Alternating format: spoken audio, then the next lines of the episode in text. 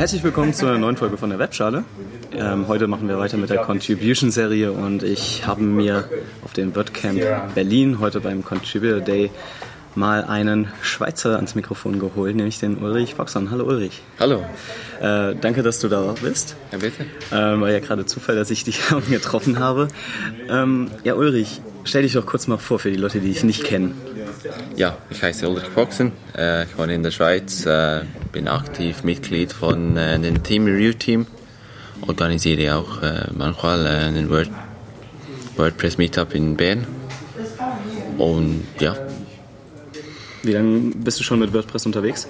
Ähm, seit Anfang 2012, wenn ich das erste Webseite für meinen Vater äh, entwickelt habe. Mhm.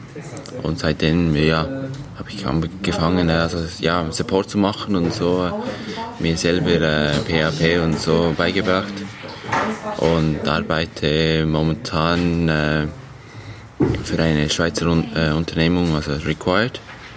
Und habe auch meine eigene Webseite für äh, Themes, wo wir, also wpzo.ch, wo wir auch äh, Themes verkaufen. Cool. Bei Themes sind wir ja schon beim Thema, nämlich ich will ja mit dir heute über Theme Review sprechen und weiter Bereich in der WordPress Community Szene, der ja vielen wahrscheinlich gar nicht so bekannt ist. Es gibt ja das WordPress Repository, wo nicht nur Plugins, sondern auch Themes frei, kostenlos zum Runterladen sind. Aber die, ich kann ja nicht einfach irgendwas da hochladen. Das muss ja, oder es wird von irgendeinem Menschen auf der Welt kurz mal gegengecheckt. Im Sinne von kurz, das kann auch schon mal ein paar Tage dauern, bis zu Monaten. Wie, wie bist du, oder willst du kurz mal diesen Bereich zusammenfassen? Was, was steckt hinter diesem Review eigentlich dahinter? Ist es einfach nur checken, dass da jetzt keine Malware drin ist, im Sinne von schlechten Code? Oder macht ihr auch ähm, schaut ihr auch, dass der, der, der Code elegant gestrickt ist oder dass es hübsch aussieht vielleicht? Ja, also eigentlich möchten wir zwei, drei Sachen kontrollieren. Also erste ist Security, also einfach, dass es alles Code sicher ist und so. Auf der anderen Seite von den Lizenzen und so, dass es alles GPL-kompatibel ist. Ähm, und dann auch haben wir ein paar kleine also Sachen wie Best Practices oder so, dass man wirklich äh, WordPress Functions benutzt für die verschiedenen Sachen, nicht das eigene Sachen entwickelt.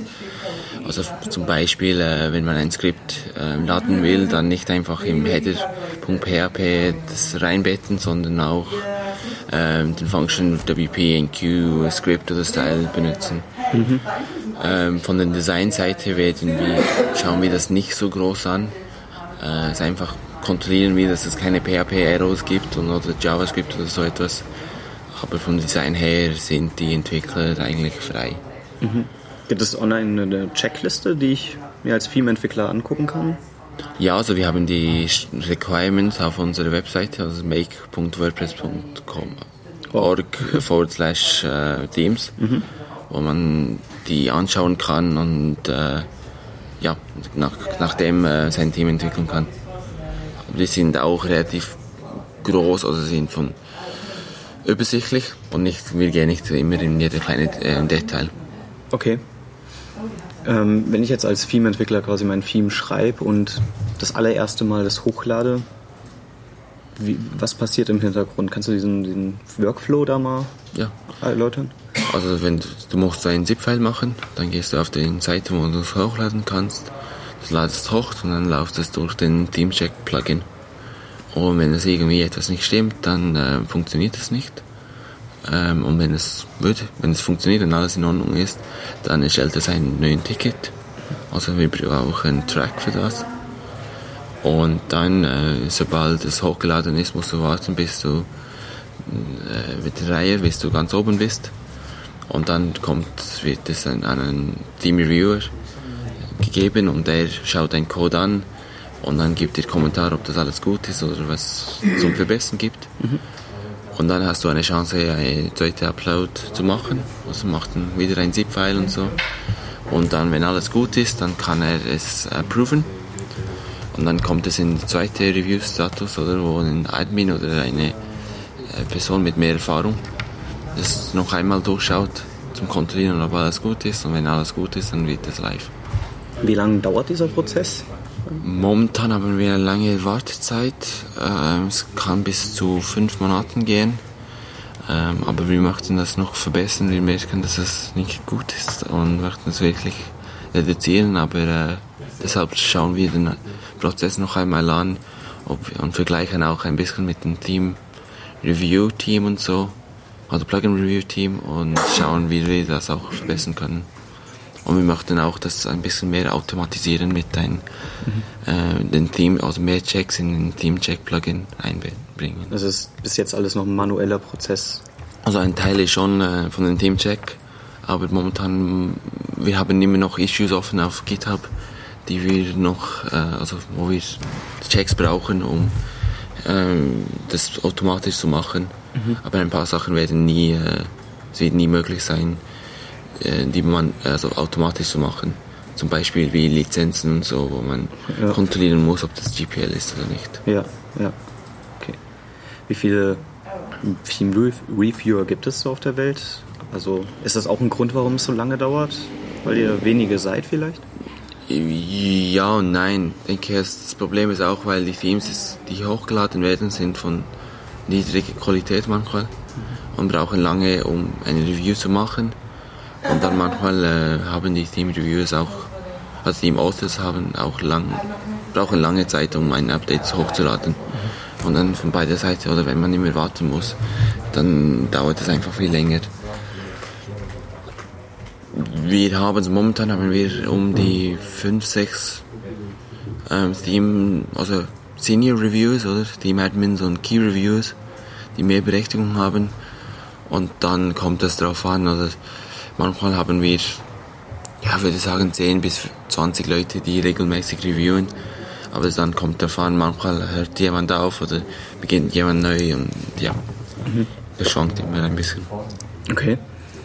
Aber läuft dann dieser Prozess auch jedes Mal neu durch, wenn ich ein Update von einem Theme einspiele? Oder ist das dann, kann das schneller gehen, weil ich schon mein Theme ja online habe? Sobald ein Team online ist, dann äh, also ist das automatisch, das geht einfach, wird automatisch live gemacht. Ah, okay, also, also dann wird gar nicht mehr geguckt, ob nein. da jetzt. Also es läuft einfach durch den Teamcheck, ja. aber sonst nicht mehr. Ah, okay.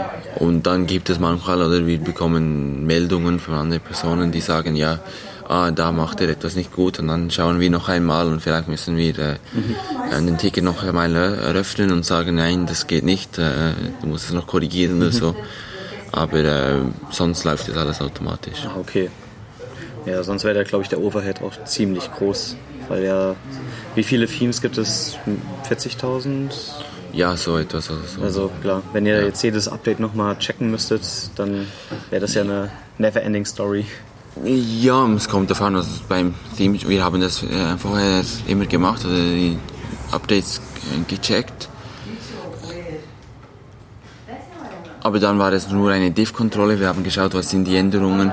Also wir haben nicht das komplette Team gereviewt und deshalb ging es auch schneller. Ähm, aber immerhin, wenn wir das nicht machen müssen, dann spart es uns auch Zeit. Und dann versuchen wir auch ein bisschen das Vertrauen den Teamautoren zu geben und sagen, ja, wir, wir, wir vertrauen euch und dass ihr das richtig macht und nicht versucht, äh, ja, nachträglich noch etwas reinzubringen, das nicht erlaubt ist. Mhm. Ja. Wie sieht es jetzt aus? Ähm, was muss ich für Fähigkeiten mitbringen, wenn ich bei euch mitarbeiten möchte? Geht das überhaupt so einfach? Weil es ist ja anscheinend ein geschlossenes System, da kann ja, oder, ja. Also jeder kann ein Ticket nehmen und beginnen zum Reviewen es macht meistens Sinn, wenn man also ein bisschen kennt, wie man ein Team codet oder ein Plugin. Und äh, also ein kennt die WordPress Functions und so. Aber das lernt man auch viel einfach vom Review-Prozess oder wenn man schaut, äh, andere Leute, also die anderen Tickets anschaut oder? Was gibt es Probleme? Und das Dokumentation gut durchliest und so, dann kann man auch, also es gibt auch gute Präsentationen von Security und so, auf WordPress.tv, wo man auch die, Principles lernen kann und so auch in den Team Review anwenden kann. Mhm. Aber also, ich sollte auf jeden Fall programmieren können, weil das die Hauptarbeit ist. Also programmieren, also lesen können, also das Programmiersprache lesen können und verstehen können, was da läuft. Mhm. Ähm, aber dann, wenn es etwas unklar ist, es gibt manchmal auch bei mir, wenn es unklar ist, dann frage ich einfach nach beim Teamautor, äh, was machst du da oder was läuft oder was ist der Gedanke dahinter und dann äh, kann er mir erklären und dann kann ich sagen, na, ah, vielleicht gibt es einen besseren Weg, wie du das lösen kannst oder ah ja, jetzt verstehe ich, wäre es gut. Ja, läuft dann diese Kommunikation über das Dra äh, Ticketsystem ab Ja. oder? Das alles über Track oder du schreibst einen Kommentar und dann Okay, also ein neues Film, das reinkommt, kriegt ein eigenes Issue und dann nimmst du dir das Issue, fängst an, das Review durchzuführen und kommentierst dann auf das Issue und der Ja. Äh, Theme Owner bekommt dann auch Notifications Ja, automatisch und kann dann. Okay, ja. das macht auf jeden Fall Sinn. Aber das ist ein anderes Ticketsystem zum normalen Core-Track oder sind die beide verbunden? Nein, das ist nicht verbunden. Es gibt einfach eine zweite Installation vom Track, also für ein Team-Review.